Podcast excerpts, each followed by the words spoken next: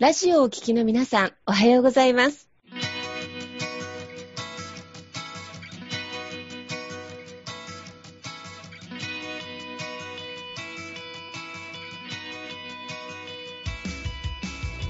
FM 那覇より毎週日曜日9時30分からお届けしております坂本典彦のラジオ経営塾が今日も始まりましたこの番組は20年間で1万人の起業家経営者を指導してきた坂本典彦先生が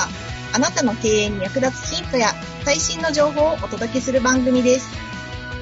坂本典彦のラジオ経営塾。今日も最後までお楽しみください。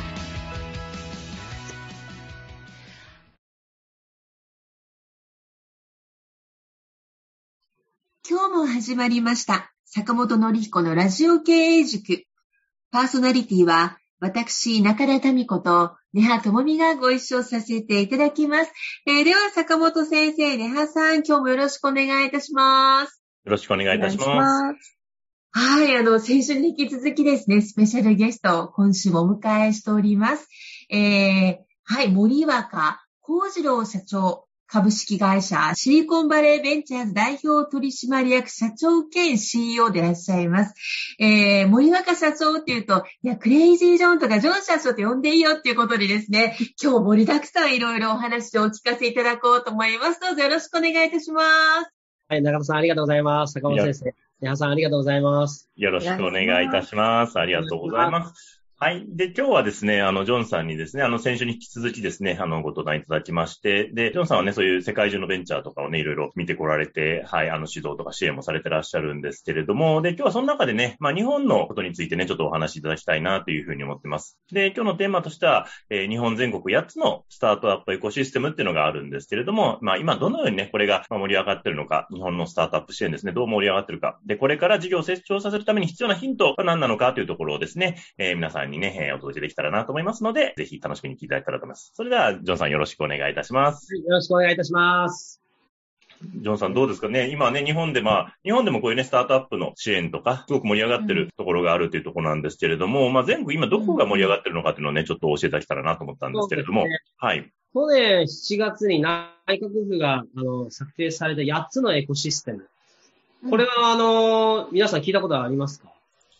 ないです。僕もまだ詳しくちゃんと分かってないですね。ということで盛り上がってないんですね。いやいやいや。盛り上がってない。あの、沖縄に行く観光客の方が多いんじゃないかと思います。沖縄もね、IT 特区で盛り上がってるらしいですよね。うん。そうありたいですね。はい。ということで、まあ、大盛り上がりは多分、まあ、どこもそこまではしてないかもしれないですけど、スタートアップのエコシステム作ってる方々、私たちの周りの中では、この8つのエコシステムの大盛り上がりしてると思っておりまして、まだその中からユニコーンが、うわ、出たとかいうのはまだそこまではないんですけれども、でも、次のユニコーンになりそうな人たちっていうのは、各地域で一生懸命今仕込み段階中でして、まあ、その中でもやっぱり一番すごいのは東京。東京。東京は、実は全世界のスタートアップランキングの中で、つい先々週ぐらいにあの、全世界9位まで上り詰めているということで、まあ本当に数社ユニコーンがあったりとか、まああの、東京といっても、まあ日本橋はライフサイエンス、三井不動産がやってるライフサイエンスビルっていうのがあったりして、まあ医療であったり、バイオのスタートアップが集積したり、まあ、もちろん六本木だあったりとかですね、海外の企業が多かったり、まあそのままですけど、六本木。まああとまあいろんなところに渋谷であったりですね、もともとベンチャーの街ですけれども、まあ、いろいろありますし、五反田バレーといって、今は90社ぐらいスタートアップ。その中でまた、セーフィーっていうのが先々週ぐらいに上場しましたし、フリーも上場しましたし、やっぱり結構ですね、この渋谷から今度五反田バレーっていうのも盛り上がってきてたり。でその近隣の、まあ、あの、川崎市はですね、実はディープテックの街、川崎といって、結構ディープなテクノロジーが、量子コンピューターとか、医療機器とかも結構盛んになってきてる。あとは和埼玉県の和光市も理化学研究所もありますし、私ももともと和光市の市長とアクセラレーターをやってたりもしたんですけれども、うん、まあ東京に近い埼玉でもそこで盛り上がる。あとは筑波学術研究都市。落合陽一くんとか有名な人もスタートアップを見ますけれども、あそこら辺の学術研究都市がスタートアップがだんだん生まれると。あとは横浜も、あの、近くで、あの、盛り上がってきてはいますし、まあ、これが関東圏である。で、その次に、やはり盛り上がってるなっていうのが、名古屋。名古屋。名古屋も東京から1時間半で行けますし、私もあの、名古屋大学で講演させていただいたりとか、うんうん。またプログラムやらせていただいたりもしたんですけど、とんがりプロジェクトというメインの、と東海地区13大学、うん誰でも学生たちが起業家プログラム受けていいよっていうプログラムまであるぐらい。えー名古屋は、名古屋大学ではなくて、名古屋の工業大学とか、そのあたりの近所13大学で学べる、我々の授業を受けれると。うーいったこともん。やってる。うんあとまあ、名古屋って言えば、また、あの、ノーベル賞を生んだ名古屋大、天野先生もいらっしゃったりとかですね。うんうん。ああいったすごい先生たちって結構名古屋にいて、その方の技術が、研究が今からスタートアップに、まあ、商業化になればいいんじゃないかなと思ってたりもして。まあ、その次はやっぱり関西でしょうね。うん。大阪、京都、大阪、京都、神戸。このやっぱ大阪大学、神戸大学、京都大学、一つ一つ顔が違いますし、やっぱりまあ大阪は、まあ医療もそうですし、工学部も強い、まあ商業の街。で、京都は研究も強いと。で、えー、神戸は、あのーメディカルにも強いと。あの、医療産業特区もありますので。で、私もメンタリングしてる、京阪リサーチコンプレックスっていうのも京都、奈良、大阪の近くにもありますし、まあ、あのあたりは本当に関西も、でもスタートアップが盛り上がってる。まあ、それも言い始めたきりなんですけど、まあ、福岡も、あの、スタートアップ都市として、もう10万、10年前ぐらいから市長自ら言われてですね、海外視察もしてましたし、で、うんあとは東北、大学も強い東北と。うんあとは、えー北海道も、あの、徐々に強くなってきたというのと、広島 SDGs、あの、未来都市。あと北九州も SDGs 都市として。この8つのですね、エコシステムが今、スタートアップの都市に生まれ変わろうとしております。うんいやー、すごいね。全国でね、これだけの都市が広がってるっていうのは、いやー、すごい素晴らしいなっていうか、そういう中からね、なんか新しい企業が出てくるってすごいいい流れだなっていうふうに思うんですけれども、やっぱこれ、名古屋がやっぱジョンさんもなんか講義行かれてるということで、結構取り組みとしては盛り上がってる感じなんですね。やっぱり、名古屋の、そうですね、愛知県庁、岐阜県庁、名古屋市のその担当者、事務局長、うんうんうん名古屋大学の方であったりですね、やっぱ担当者レベルの、その、なんですかね、や、やる気っていうんですかね。はい。はい。熱量っていうのが、この人行政かなと思うような、より速いスピードで物事を考えられる。やっぱり担当者が優秀、優秀というかスタートアップっぽいとこは、ぐわーっと盛り上がりますよね。ああ、そうですよね。うん確かに。まあ、どうしてもね、行政がやっちゃうとね、その担当者の方の、その、勢いによってちょっと変わ、個性によって変わるみたいな、やっぱりありますよね。まあもちん。ろん東北とかも早かったりするんですけれども、はいはいはい。名古屋のポテンシャルは私も非常に見てるのが、やっぱり中部国際空港、まあ世界に行きやすい、うん。で海外、我々が行きやすいんじゃなくて海外から来やすいってことです。うんうんうんうん あとまた名古屋大学っていう、まあとんでもなくいい大学があると。うんうんであとまた、誰もが知ってるグローバルカンパニー、トヨタがあると。うんトヨタのお膝元だということで、モビリティ、自動車産業であったりですね。あとは、ソニーも実はあそこにも大きいのありますし、はいはい。うん演奏とかですね、また非常に大きなテクノロジーの日本が世界に誇る会社があるので、うん。まあ今から名古屋は、その、大化けするのには、うん。日本の中で。で、また、東京からも来やすいし、東京集合だったのが、もうこのリモート社会になって、あ、名古屋でいいんじゃないかなと。はい。大阪、京都、神戸も盛り上がってくるんで、はい。で、東京からもみんな名古屋で、福岡からも、名古屋ぐらいが真ん中でいいんじゃない日本中心じゃないかなと僕ははい思ってるんです。はいはいはいはいはい。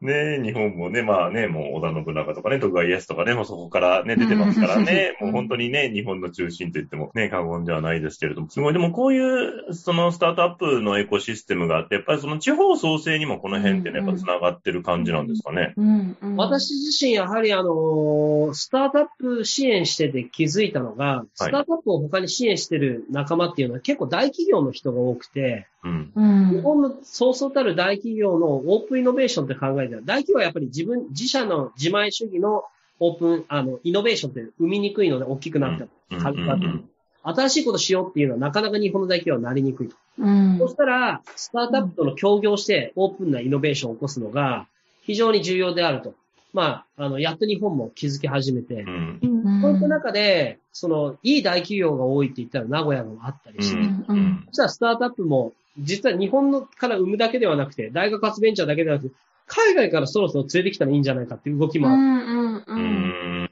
で、その海外から連れてきた大、あ、スタートアップと日本の大企業が、まあコラボ、オープンイノベーションですね。して新しい価値、サービスを生み出して、日本だけのサービスにするんじゃなくて、世界中に出していって、まあ全員がハッピーにうんなればいいんじゃないかなと、まあ思ってますけどね。はいはいはいはい。ああ、でもやっぱり日本はやっぱりそういう、やっぱ企業が、大企業がやっぱり結構その影響力が強いというか。強いです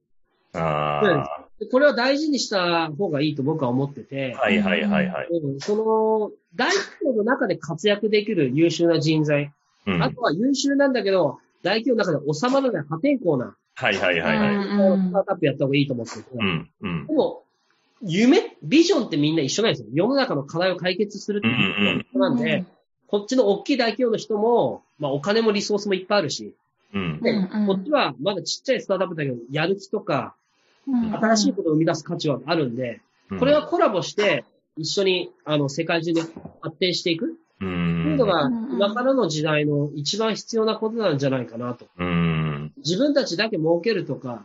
って言っても、所詮、そんな大きくなれないので、うん。コラボしてですね、うん。どんどん世の中を日本から世界に、で、また世界の企業を日本へ。で、こういった意味では、ローカルの名古屋で、まあ、例えば名古屋なんですけども、うん。まあ、名古屋に世界の企業が来てくれるということで、ローカルとグローバルが繋がっていって、うんグローバルオープンイノベーションがどんどん、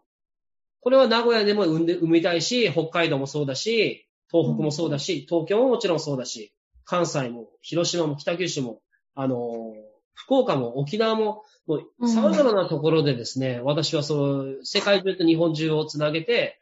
どこのローカルに住んでても、グローカルになれる時代だと、まあ、これは本当に確信しております。はいはいはいはい。いやーでもすごい大事ですよね。そのロー、ね、あの、活動して集まったりするのはね、ローカルであってもね、あの、市場とか発信する場所はね、あの、グローバルに行くっていうところ。うんここがやっぱあるかないかでね、やっぱ日本国内だけだとね、市場っていうのはどうしてももう小さくなっていくしかないですから、いやーすごい大事だなっていうのをね、なんか改めて思うというか、ね、中田さんいかがですか？このあたり。あ、なんか、名古屋の取り組み、すごくこれからね、楽しみだなぁなんて思いますが、でも、あの、乗車さんのお話聞いてたら、ちゃんと地域性っていうベースがあって、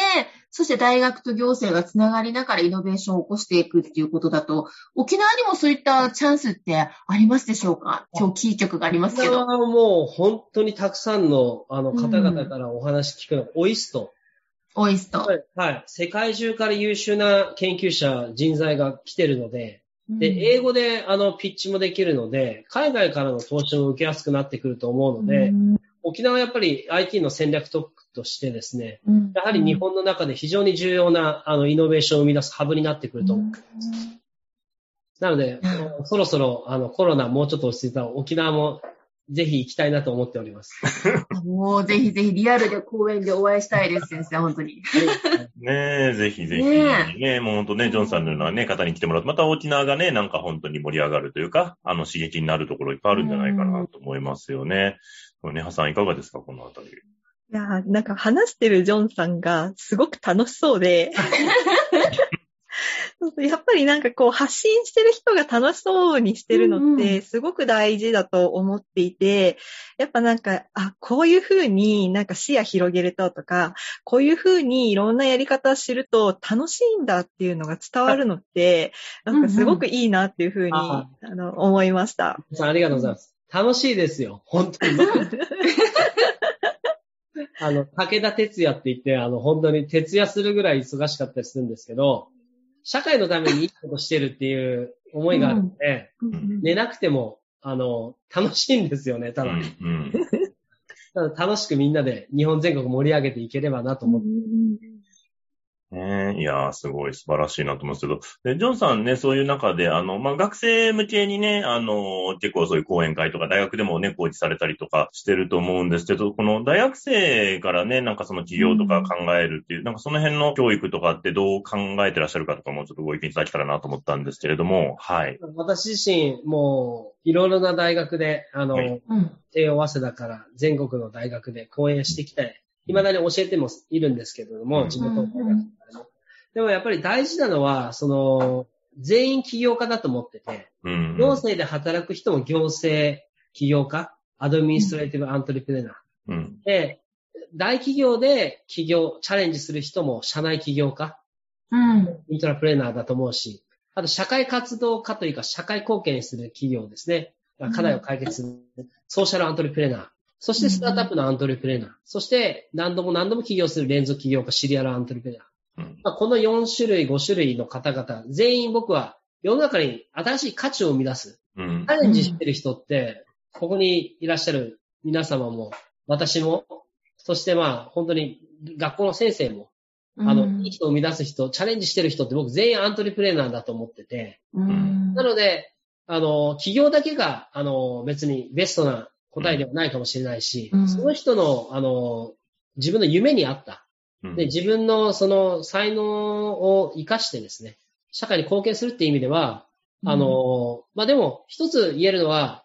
企業、自分で何か新しいものを作るっていうのは、うん、やっぱり非常に、あの、体力がいったり、うん、意志が、あの、強い意志が試されるので、自分の力のなさも知れるし、うん、チーム見つけるのも、サービス作るのもやっぱり難しいことなので、うん。それはやっぱり若いうちに一回やってみれば、うん、あ大企業で働かせてもらってたりするありがたみってわかると思うし、うん、今後やっぱりスタートアップと協業して世の中を変えていくっていう、あの、社会にもう必ず直面していくと思うので、う。うん。ういった時に企業経験がある人と、まあ、あの、バット振ったことがある人と振ったことがない人だったら、うん、あの、全然人の痛みも、あの、難しさもわかんないので、うん。一回やってみたら難しいので、やっぱり日本から世界を変えるようなのって、ああ、大したことないね、日本って言ってる側の、あの、観客席で文句言ってるのか、実際自分がバッターボックスに立ってバット振って、うん。三、振になったのかって、やっぱ三振になった人の方が気持ちわかると思うんですね。うん。うん、で、立ち続けてダメだったら今度はコーチ側で回ればいいし、自分が何かで儲けて出資側で回ればいいし、チケット買う側になればいいと思うんで、やっぱりプロ野球チームを育てるのと一緒だと思ってて、その各地域の草野球、今8つのエコシステムで、球団だったり、まあ、球場ができただけなので、うんその中で応援するのっていうのはやっぱり地域の人であったりとか、で、その海外からの客観客っていうのを見に来て、チケットいっぱい買ってくれる。まあいっぱい投資してくれる。で、一緒にあの世界に、あの大リーグに行けるような。で、大リーグだけが球場じゃなくて、ストックホルムであったりとか、北欧でも上場したりとか、バットくれることっていうのは誰も止めてないので、うん。う。ん、いらなかったり止めてるのは自分自身なので、うん。うん、バット振る一流プレイヤーが、やっぱり日本の各ローカルプレイヤーが一流プレイヤーになれるっていうのを僕らは、やっぱり今からの次の世代を大切に思うのであれば、日本全国でやっぱり人人を育てるっていうこと。を、グローバルなやっぱり、グローバルにプレイできる人をやっぱり増やすっていうのが日本のビジネス。とか幸せを上げるんじゃないかなと、まあ強く信じて、あの、やっております。いやー、でもすごい。やっぱりね、うん。学生のね、方々になんか、どうしても今ってね、なんかまあまあ不安定なちょっと世の中でもあるからね、安定を求めるみたいなところが多いと思うんですけど、ね、やっぱりその20代の時とかにこそチャレンジっていうか、で、今そのためのね、うん。支援してくれる、そのエコシステムっていうかね、うん。場所がね、全国にね、たくさんできてるっていうところで、なんかそういうところにね、まず足運ぶだけでもいいかもしれないし、そうです、そうです。ね、なんか野球を見に行く感覚で、スタートアップのピッチイベントとか見に行ってうん、すごいなと、同い年なのにもうここまで進んでるのかって人が必ずいるので、はいはいはいはいこう。いった人とお友達になったり、お手伝いさせてもらう中で、うんやっぱり、もう、なんだろうな、もう心が燃えると思うんですよ。どん手が、うん起業して頑張ってたりしたら。うんうんただまずは応援家からでもいいんじゃないかなと思ってます。そうですよね。なんかそういうところでね、触れるだけでも、本当にね、いろんな気づきがあるというかね。ううんん。で、そこからもしね、あの、タイミングが合えば自分がね、一歩踏み出すっていうね、形でね、していただけると、すごくいいですよね。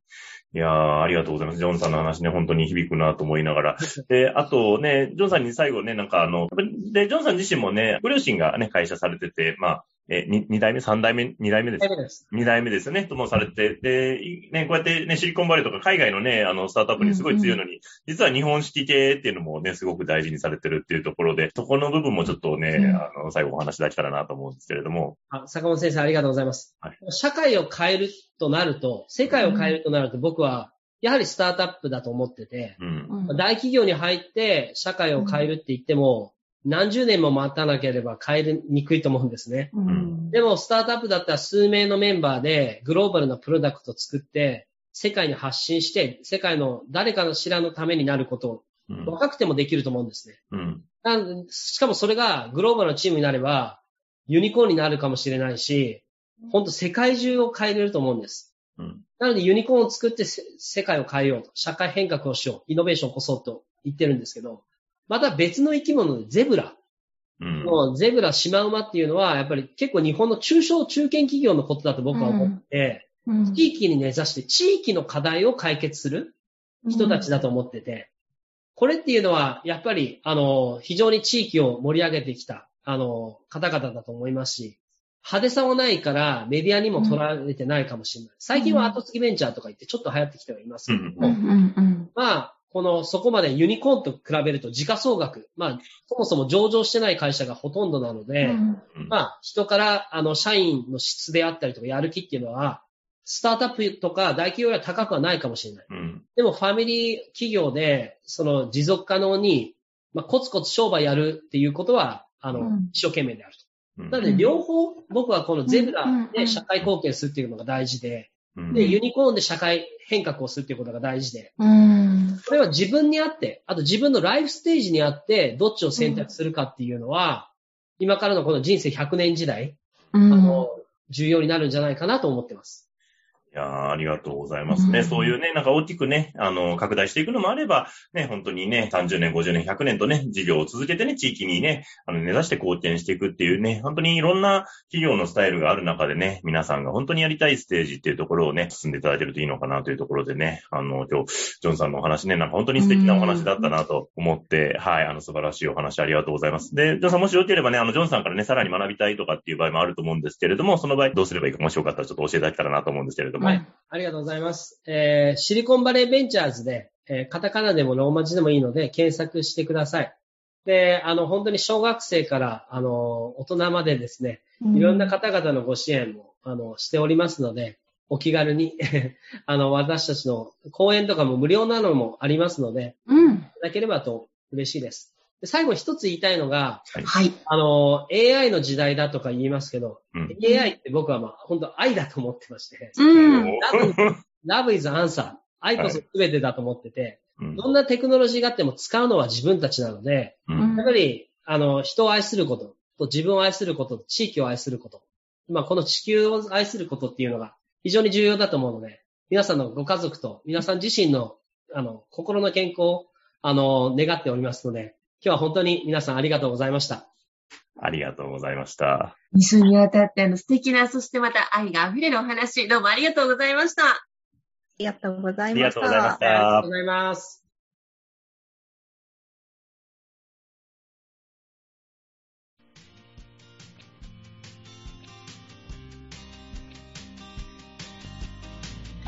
この番組では起業や経営についてのご質問を募集しております。こんなことで悩んでいます。